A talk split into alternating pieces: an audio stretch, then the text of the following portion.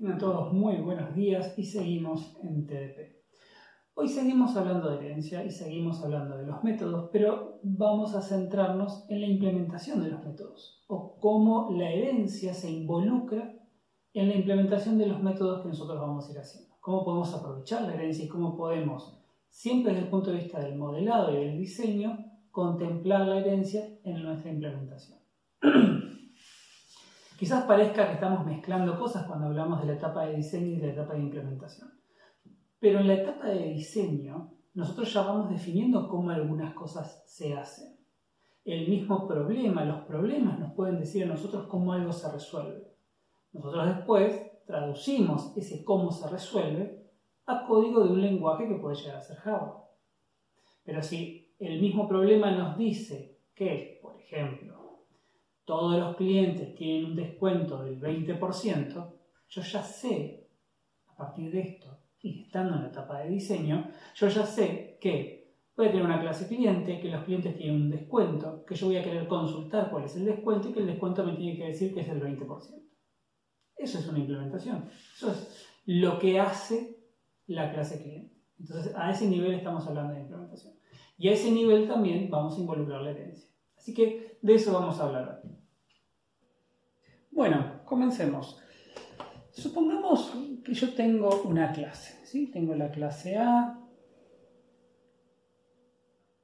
y la clase A tiene la operación F. Esto ya lo estuvimos viendo en la clase pasada. Yo puedo tener herencia a una clase B, la estoy dibujando de cualquier manera, ahí está, que B lo que hace es redefinir la operación f. Ahora bien, en este punto, dentro de A, nosotros podemos decir que f lo que hace es retornar 10. Return 10, retorno 10, lo que quieran, esto es diseño, acá nos entendemos y lo hacemos de esta manera. Ahora bien, desde el punto de vista de B, con B heredando de A, nosotros siempre decimos que, bueno, como B hereda de A, todo lo que tiene A lo tiene B, y eso es correcto. Incluso las cosas privadas, pero eso lo vamos a hablar más adelante. En particular, vamos así. Si yo tengo esto y tengo la operación G, si alguien me pregunta qué operaciones tiene B, la respuesta correcta es B tiene G y tiene F. Es la F que viene de A, pero la tiene. Eso significa que en la implementación de G, por ejemplo, yo podría escribir retorno o retornar F más 1. Y de esta manera estoy llamando a la operación F que está en B que es la que viene de A. Ahí ya empezamos a ver cómo la herencia empieza a meter manos. Esto más sobre el final de la materia, vamos a hablar de lo que es testing, en particular testing orientado a objetos. Y vamos a ver que estos casos tienen sus dificultades o, presentan ciertos problemas cuando los vemos desde el punto de vista del testing. Pero eso lo vamos a dejar para más adelante. Ahora bien, como yo tengo en este caso, le había dicho que la f que tengo en B es la f que viene de A. Yo puedo entonces también acá redefinir. Y en este punto, si yo redefino y digo que esta f retornar 7, fíjense que yo ahora estoy redefiniendo esta operación, lo que significa, y acá vemos el primer cambio importante, lo que significa que este código, que en la versión anterior cuando yo no tenía redefinida f, lo que hacía era, buscar la f que estaba en b, que era la que habíamos traído de a, que era la que retornaba 10. Ahora yo lo que estoy haciendo, podríamos decir que estoy tapando la f que viene de a con una nueva f. La f que la misma clase E presenta, que es la que dice retornar 7. Eso quiere decir que cuando yo llamo a la operación G y hace retornar f más 1, la f que va a resolverse va a ser la f que está definida en la clase B, que es esta. Cuando empezamos a tener distintas versiones de la misma operación, necesitamos definir cómo es que se resuelve cuál es la versión que yo voy a ejecutar. Yo creo que, y si no queda claro me lo consultan en la consulta, me parece que es claro que en una situación como esta, la f que se va a buscar es la f que está definida acá, no es la f que está definida acá. Bien, porque yo estoy diciendo, estoy en G de la clase B. Y me dice, ah, tenés que usar F. Bueno, lo primero que hago es buscar a F acá en la clase B. Y si B me da su propia F, entonces uso esa. Si la F no estuviese definida dentro de B, entonces me fijo si no la estoy trayendo de otra clase, que es donde aparece la F que viene de A. Entonces ya empezamos a ver ahí algunas reglas sobre cómo se resuelve esto. Cada vez cada vez que yo tengo un llamado a una operación en la clase, como tengo acá, lo primero que se hace es ver si esta operación está definida en la instancia que yo tengo. Entonces, cuando alguien llama a f, en este caso, dentro de la clase B, lo primero que hace en ejecución el sistema es decir, bueno, usted tiene una instancia de la clase B, y está llamando a f. Me fijo si f está escrita dentro de b. Si no está, bueno, b está heredando de alguien, la estoy trayendo de ese lugar y así es como la voy buscando. El paradigma orientado a objetos, con esta idea de favorecer el reuso, favorecer la modificación, la adaptación de las cosas, nos presenta una herramienta muy interesante que es, a veces, cuando yo tengo distintas versiones de una misma operación, yo quiero o yo voy a querer explícitamente ir a buscar la versión del padre. ¿Sí? En este caso, de vuelta, yo acá tengo dos versiones de la operación f, está la f que está definida en A y está la f que redefine en la clase B. Si yo escribo esto de esta manera, claramente voy a buscar a esta. Pero quizás bajo ciertas condiciones, vamos a ver qué se dan, yo quiero poder decir, anda a buscar no la F que vos definiste, anda a buscar la F de tu ancestro, anda a buscar la F de tu padre en la jerarquía de herencias. Esto muchas veces lo vamos a hacer cuando en la definición, en el enunciado del problema, cuando nos está hablando del comportamiento de B, ese comportamiento está en función del comportamiento de A. Un típico ejemplo de esto es eh, el sueldo de un empleado jerárquico es el doble del sueldo de un empleado base.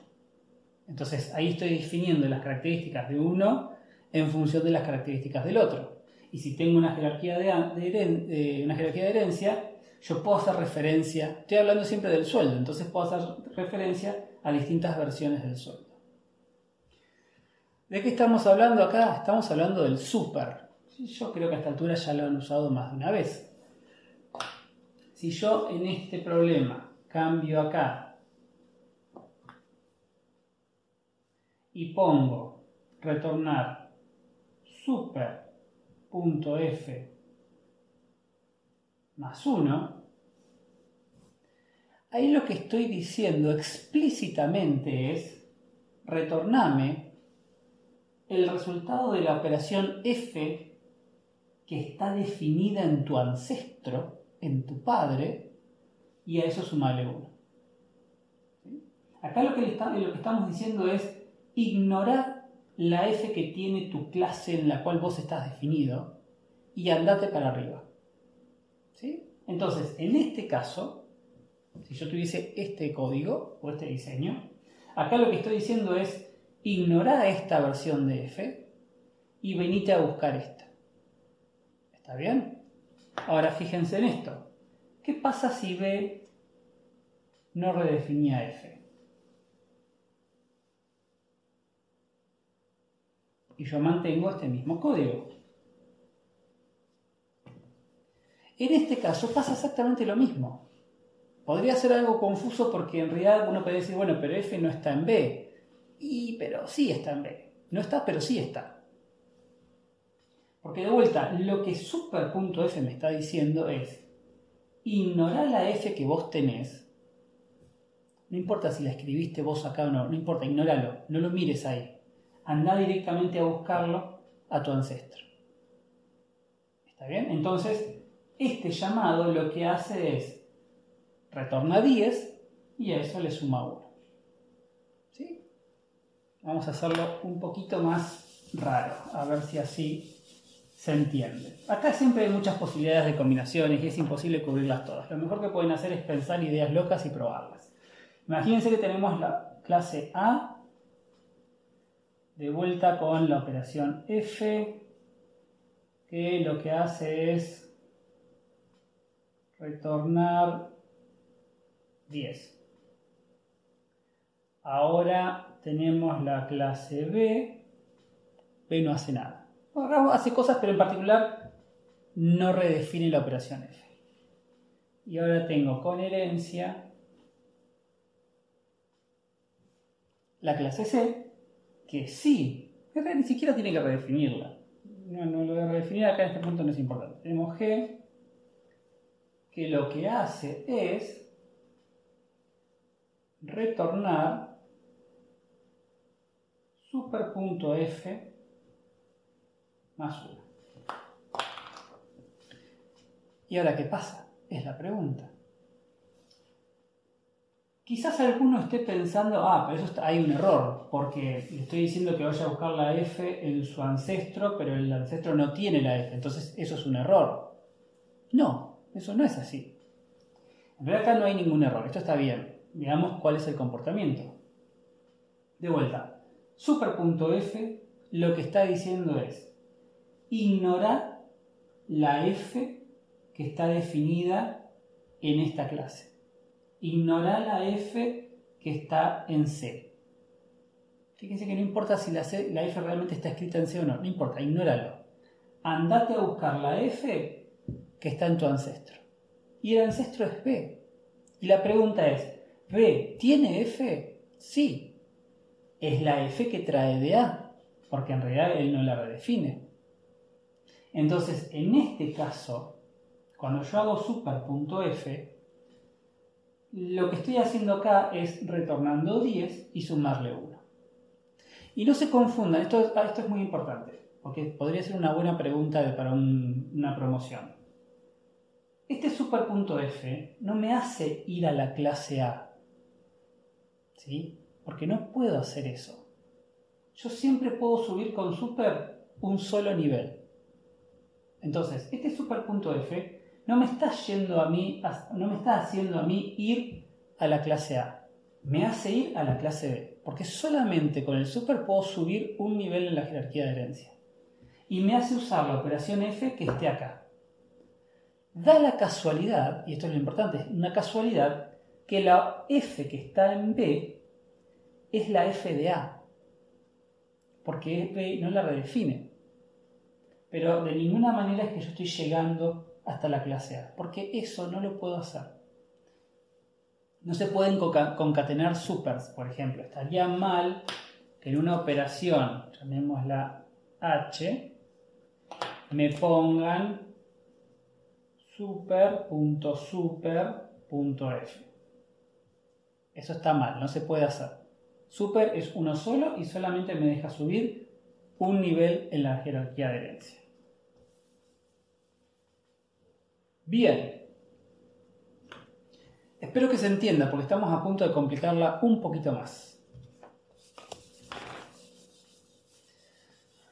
Porque pasa lo siguiente. Sigamos con nuestra clase A. Vamos a ver, ahí la pueden ver bien.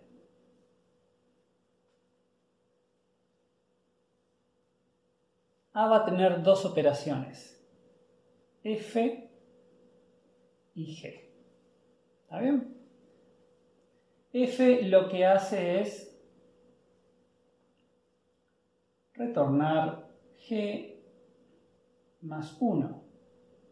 Eh, G lo que hace es retornar 7. Este tipo de, diseños son también clásicos de un cuestionario, de un práctico, donde les hacemos hacer todas estas, damos estos diseños con clases, con herencias, con retornos de números, y después les damos un código principal y les decimos, bueno, resuelvan estas operaciones y díganme cuál es el entero final. Tipo, típico ejercicio de TDP. Tenemos a B. B va a tener una operación que va a ser H. H lo que va a hacer es retornar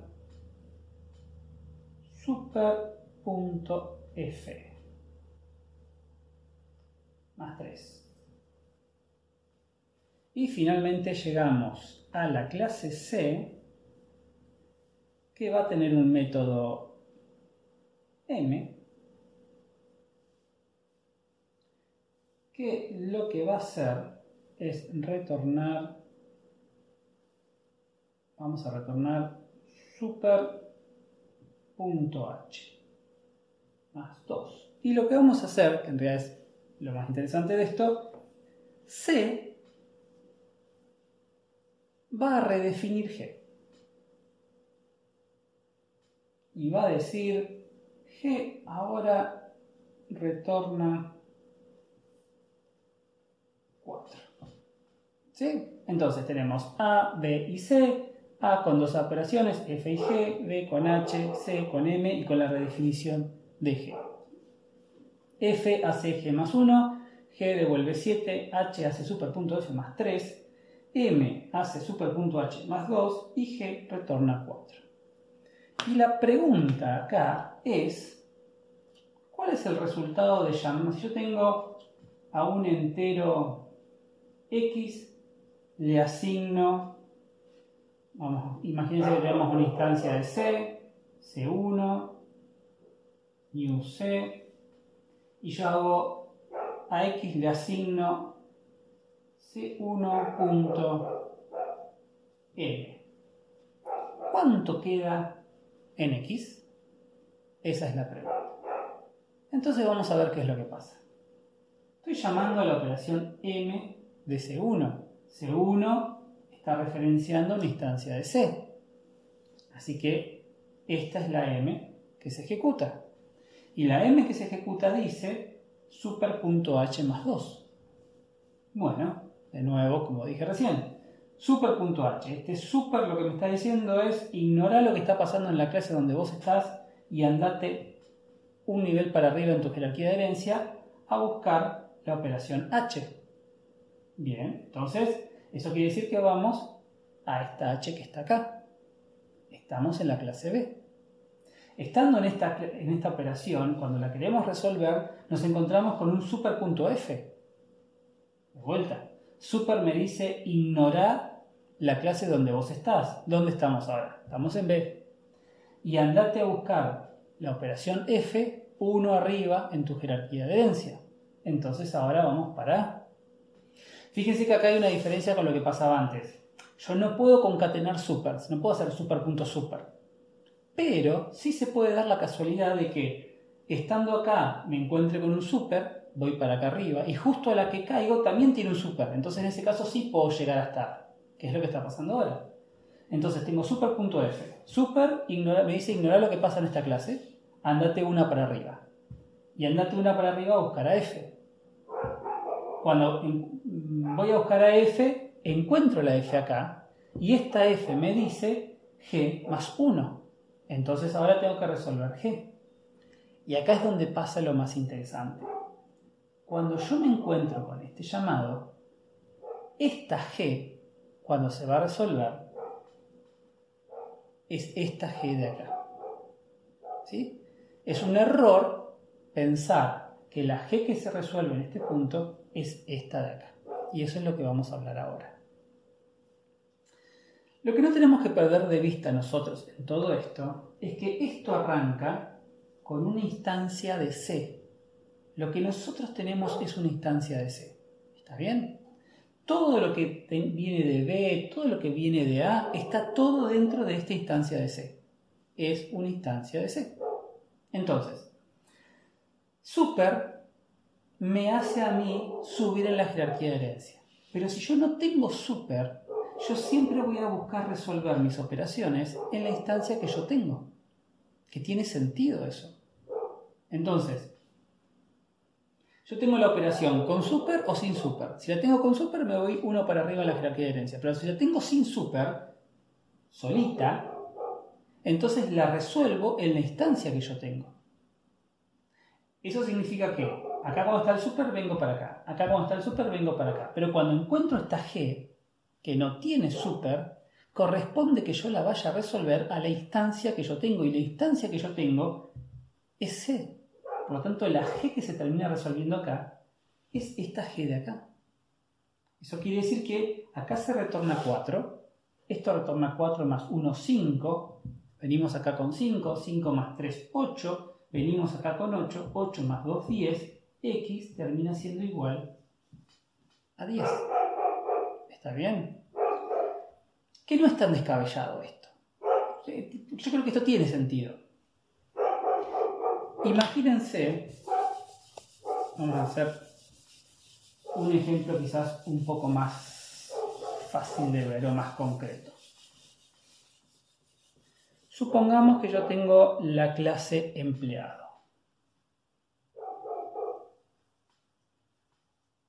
El empleado tiene un descuento. El empleado tiene un sueldo. El descuento decimos que es el 10% del sueldo. Voy a simplificar un poco el, texto. Y el sueldo de un empleado decimos que es de 1000. Ahora, ¿qué pasa? Ahora tenemos una jerarquía de herencia donde tenemos que eh, hay empleados jerárquicos. Jerárquico. ¿Qué es un empleado? Y el empleado jerárquico decimos que tiene un sueldo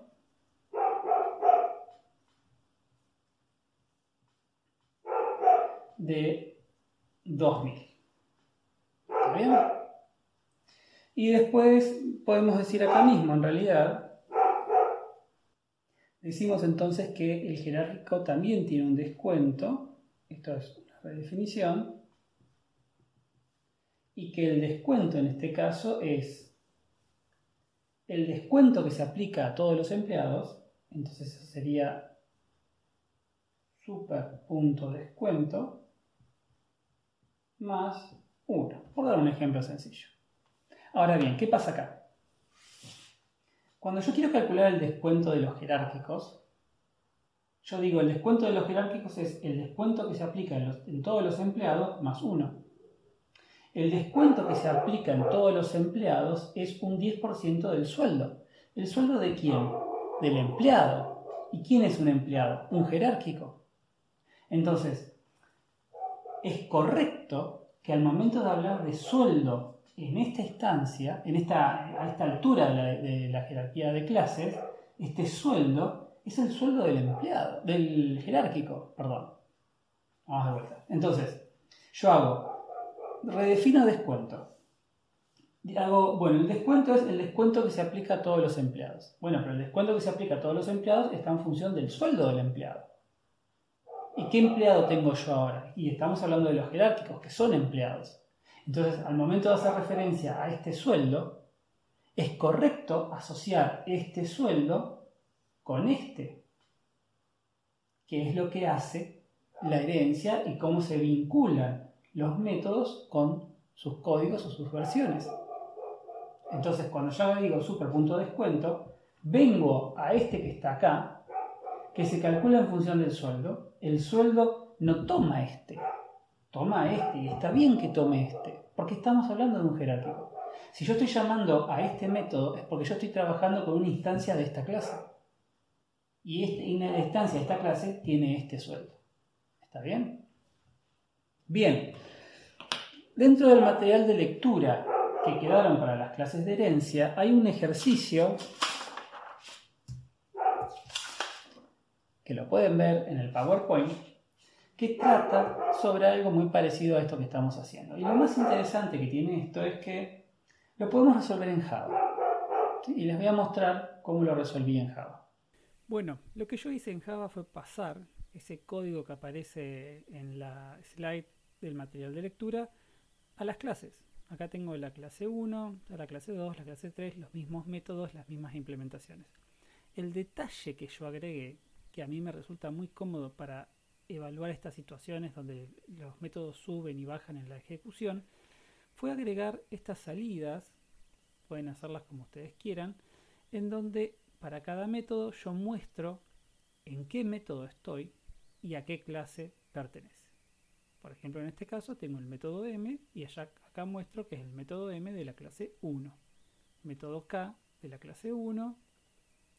Lo mismo pasa con estos dos. Y lo mismo con estos de acá.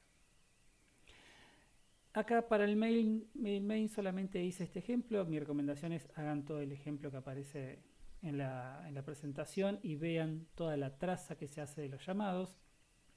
Acá solamente lo hice para el método h de la clase 3. Si vamos a la clase 3, el método h lo que hace es hacer super.w. De nuevo, super me dice que ignore esta clase y que vaya a la que está arriba en la jerarquía de herencia a buscar el w. Por lo tanto, tengo que ir a 2. En 2 busco a w y me dice super.k. De nuevo, el super me dice ignorar lo que pasa en esta clase, andar una para arriba a buscar el k voy a la clase 1 y acá me encuentro con el K que llama a M, pero sin super. Entonces, de nuevo, a partir de lo que estuvimos viendo, este M debería resolverse en la instancia que tenemos. Y la instancia que tenemos, todo esto recuerden que arrancó con la instancia de 3. Entonces debería venir a este M de acá. Vamos a ver si eso es efectivamente lo que pasa. ¿sí? Así que bien, Vengo acá, creo una instancia de 3, llamo a a1.h y si esto lo ejecuto,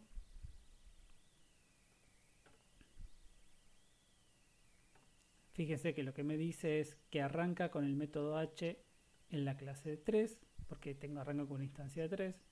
Con el super me voy al w que está en 2. Con el super que había acá, recuerdan, vamos al k que está en 1. El K que está en 1 llama al M, pero sin super, por lo tanto vuelve a la instancia de la cual todo esto arrancó, que es la 3. El M en 3, no lo habíamos visto, pero el M en 3 hace super.k, por lo tanto ignora el de 3 y va al de 2, que es el K de 2, que ese se resuelve, porque devuelve 40, y en total todo esto termina dando 210. Pero lo interesante es toda esta secuencia de llamados.